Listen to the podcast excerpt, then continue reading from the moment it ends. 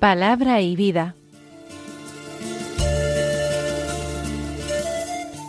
Con el padre Manuel Horta desde Sevilla.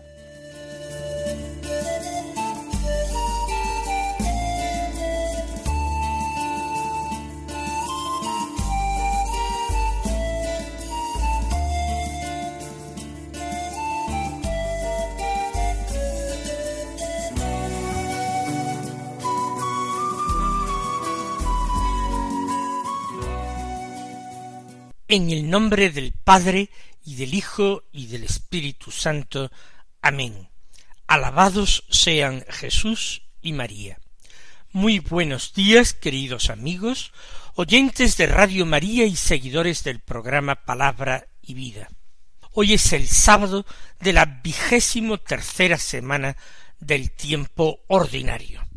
Un día dedicado a la Virgen nuestra Madre y nosotros tenemos que recordarla de una manera especial, rezar quizás con más devoción o atención o fervor el Santo Rosario, obsequiarla como se merece esta Madre. Por ser 16 de septiembre, la Iglesia celebra la memoria de los santos Cornelio y Cipriano. Son santos antiguos del siglo III. San Cornelio es papa. Fue elegido papa en el año 251 y tuvo que vivir momentos difíciles, como los han sido casi todos los momentos de la historia de la Iglesia. En aquel momento amenazaba a la Iglesia un gran cisma, el cisma basada en la herejía de los novacianos. Luchó contra este cisma, precisamente con la ayuda del otro santo que celebramos hoy, San Cipriano, que era obispo.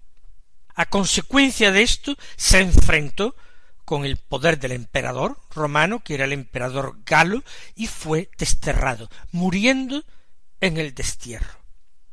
Ya después de su muerte, su cuerpo fue trasladado a Roma. Se le reconocía como el verdadero papa.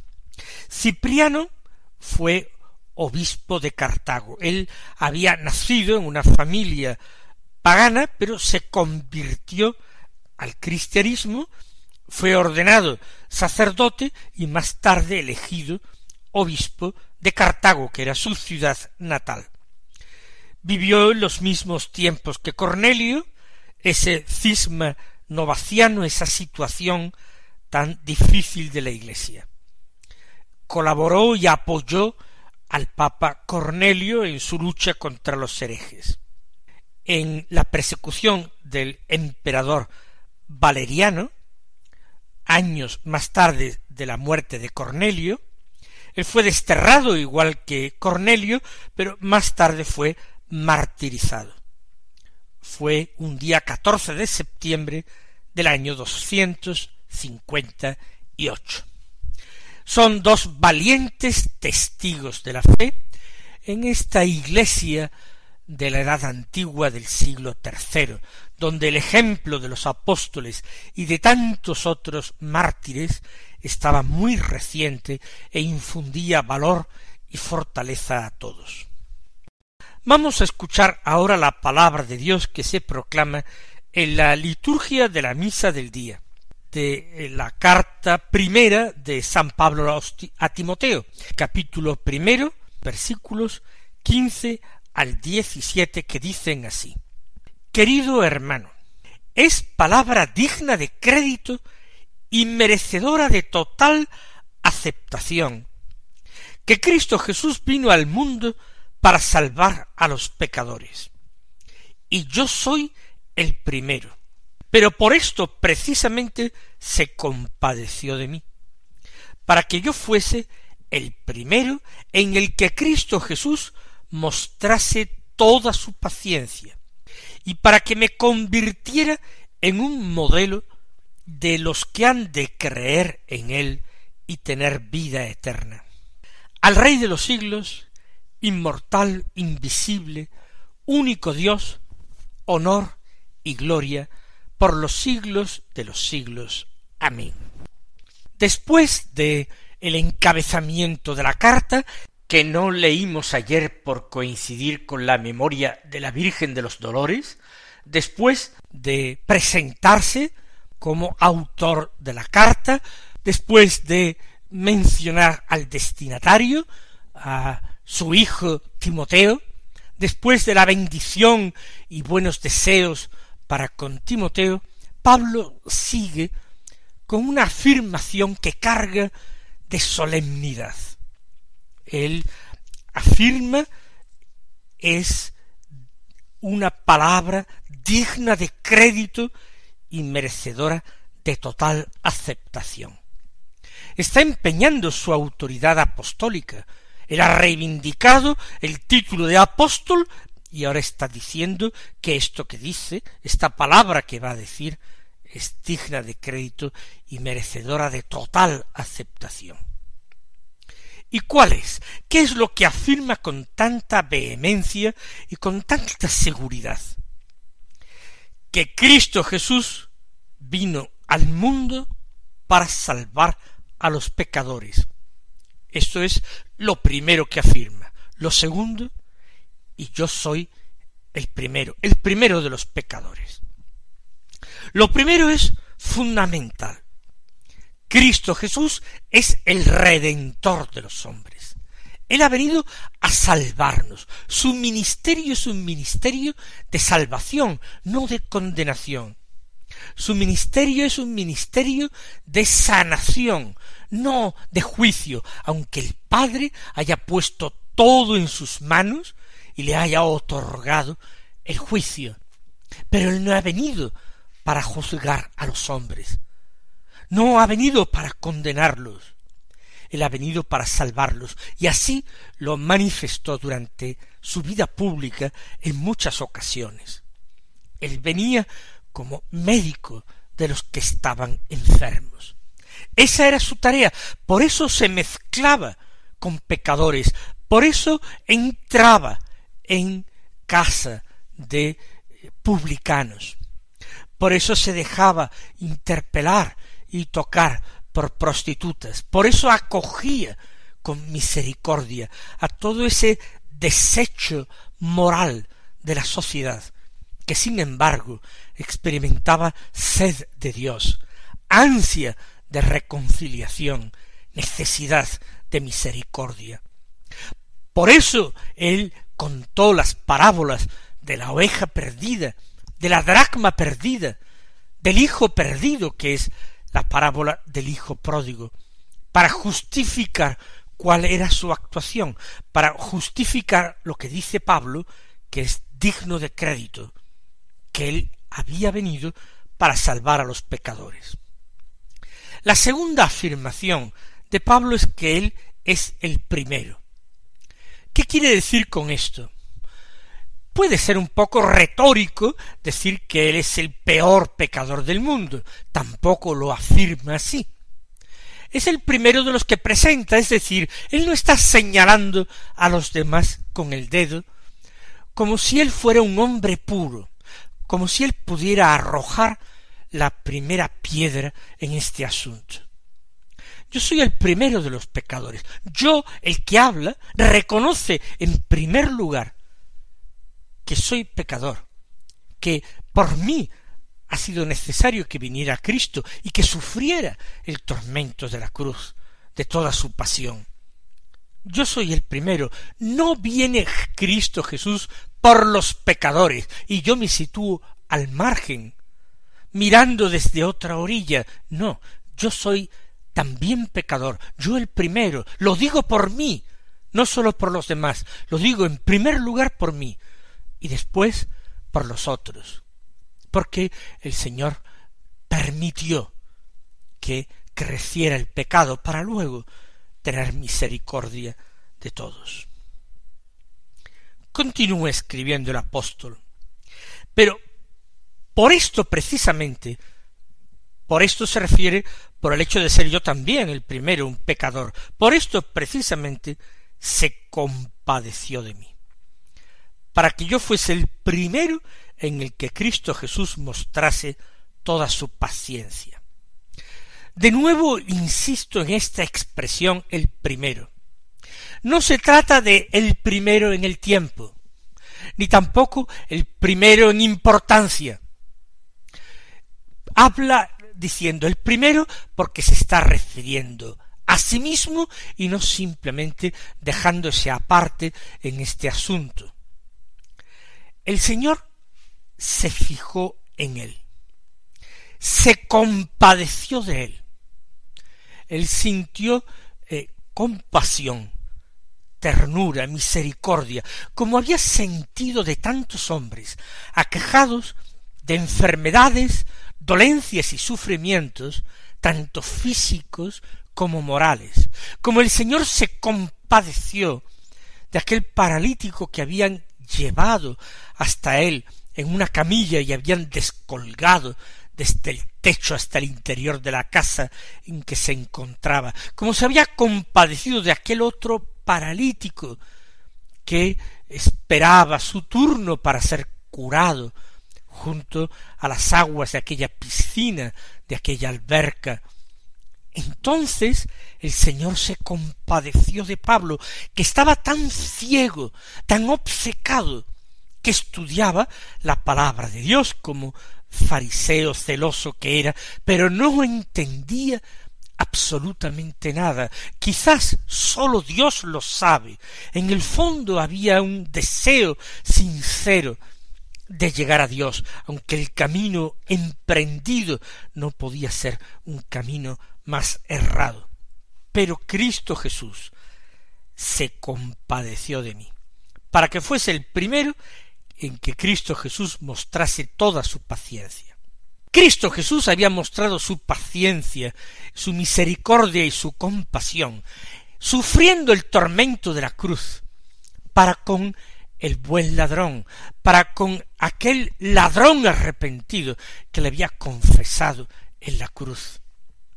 Si queremos buscar en el tiempo esa compasión de Cristo, pues le hemos podido encontrar en los días de su vida mortal y también en el mismo momento, en el mismo instante de su muerto en la cruz. Por eso digo que Pablo, cuando dice yo el primero, no quiere decir que sea el primero en el tiempo que hubiera recibido la compasión de Cristo. Pero desde luego con Pablo mostró toda su paciencia. Dios soportó con paciencia el mal que realizaba Pablo, sus pecados, su blasfemia, su persecución impía de cristianos. ¿Para qué? Para mostrar que todo es gracia, que es Él quien otorga la misericordia, rehabilita al hombre y forma un hombre nuevo. En Pablo mostró toda su paciencia y y añade, y esta expresión, esta afirmación de Pablo, me parece clave para comprender no ya sólo la carta, no sólo este, este trozo, sino para comprender el personaje de Pablo, toda su vida, porque dice, para que me convirtiera en un modelo de los que han de creer en él y tener vida eterna. Todos los que han de creer en él, se refiere Pablo al futuro, incluidos los colosenses, que han creído en el Evangelio después de Pablo, que son cristianos más recientes que Pablo han llegado a la fe después que él. Y Pablo ha sido elegido por Cristo como un modelo, como un ejemplo de su paciencia y de su misericordia. Los que han de creer en él y por eso han de tener vida eterna. Pueden mirar a Pablo, por grandes que hayan sido los pecados, por feroz que haya sido su oposición al Evangelio, por equivocados que hubieran vivido en algunos tiempos, en algunas épocas de su vida. Dios es rico en misericordia Y la prueba viviente y palpable es toda la vida de Pablo. No se entiende sin una intervención de Cristo Jesús ese cambio radical de perseguidor en apóstol. No se entiende en absoluto toda la vida de Pablo, toda su historia personal, si no es porque Cristo se compadeció de él. Y no sólo se compadeció de él, sino de todos aquellos que se aprovecharían de la vida de Pablo, del cambio de la conversión de Pablo. Por eso, después de narrar el secreto de su persona, ¿por qué cree él que Cristo hizo todo aquello en su favor? termina con una bendición, con una alabanza al Rey de los siglos, inmortal, invisible, único Dios, honor y gloria por los siglos de los siglos. Amén. Llama a Cristo Jesús el Rey de los siglos. De los siglos de la historia de los hombres, porque desde el momento de su encarnación, cuando Dios decide entrar en la historia humana, en ese momento se convierte en rey del tiempo, como lo era rey de la eternidad. Ahora es también rey del tiempo, de los siglos. Es inmortal e invisible. Invisible ahora para los colosenses, para los creyentes. Jesús, antes de despedirse de los suyos en la ascensión, les dijo bienaventurados los que crean sin haber visto, los que crean a través de vuestra palabra, de la palabra apostólica. En definitiva, declaró bienaventurados a los creyentes. Es invisible y sin embargo lo amamos, creemos en él, hablamos con él, como si lo tuviéramos delante de los ojos.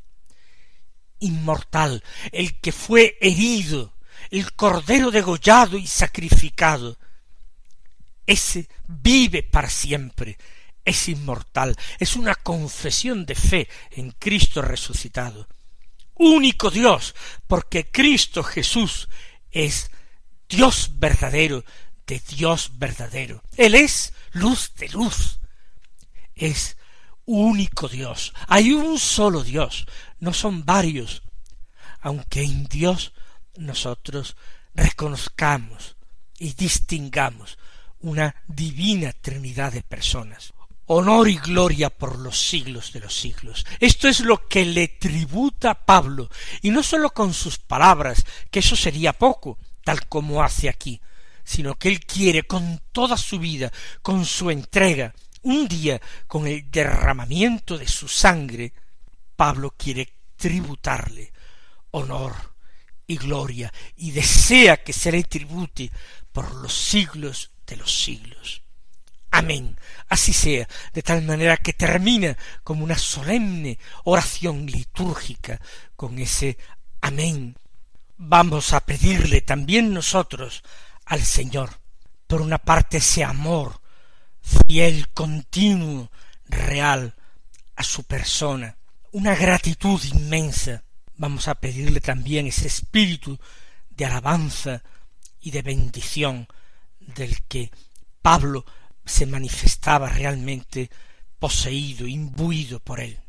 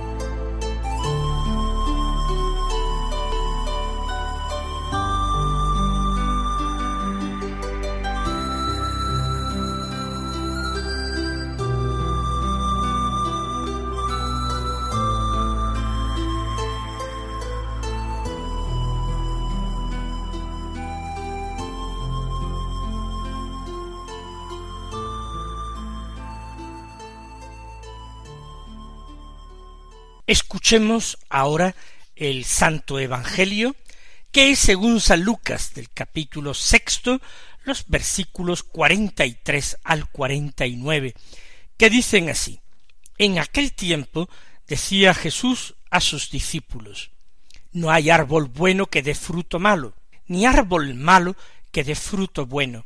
Por ello cada árbol se conoce por su fruto, porque no se recogen higos de las zarzas, ni se vendimian racimos de los espinos. El hombre bueno, de la bondad que atesora en su corazón, saca el bien, y el que es malo, de la maldad saca el mal. ¿Por qué de lo que rebosa el corazón habla la boca? ¿Por qué me llamáis Señor, Señor, y no hacéis lo que digo? Todo el que viene a mí escucha mis palabras y las pone en práctica. Os voy a decir a quién se parece. Se parece a uno que edificó una casa, cavó, ahondó y puso los cimientos sobre roca. Vino una crecida, arremetió el río contra aquella casa y no pudo derribarla porque estaba sólidamente construida. El que escucha y no pone en práctica se parece a uno que edificó una casa sobre tierra, sin cimiento. Arremetió contra ella el río y enseguida se derrumbó, desplomándose, y fue grande la ruina de aquella casa. Las palabras que Jesús pronuncia en el Evangelio de hoy, esta enseñanza, tiene una importancia práctica extraordinaria en nuestras vidas. El Señor ofrece el criterio de los frutos para discernir si en algo, si en una realidad, si en una actuación, si en una situación está obrando el Espíritu de Dios o está obrando el enemigo. Porque a veces, tras buenas apariencias, se está escondiendo el mentiroso, se está escondiendo el tentador. Por eso no basta dejarse deslumbrar por las apariencias, sino que hay que ir a investigar los frutos, si son buenos o malos. Y la comparación que pone el Señor, sacada de la agricultura, es extraordinaria, llena de sensatez y al mismo tiempo de profunda sabiduría espiritual. El hombre bueno, de la bondad de su corazón, saca el bien, el que es malo, de la maldad que hay en su corazón, saca el mal. Y luego el Señor, en la segunda parte de la enseñanza, y a partir de esa extraordinaria parábola o comparación de la casa construida bien sobre roca, bien sobre arena, nos habla de la importancia que es asentar el edificio espiritual, nuestra vida de creyentes, en la única roca inconmovible que podemos encontrar, que es él mismo, porque Cristo es la roca espiritual sobre la que nosotros podemos y debemos edificar. De esta manera garantizamos que nuestra fe será firme y sólida y que nuestra fe terminará llevándonos hasta Él. Mis queridos hermanos, que el Señor os bendiga y hasta mañana si Dios quiere.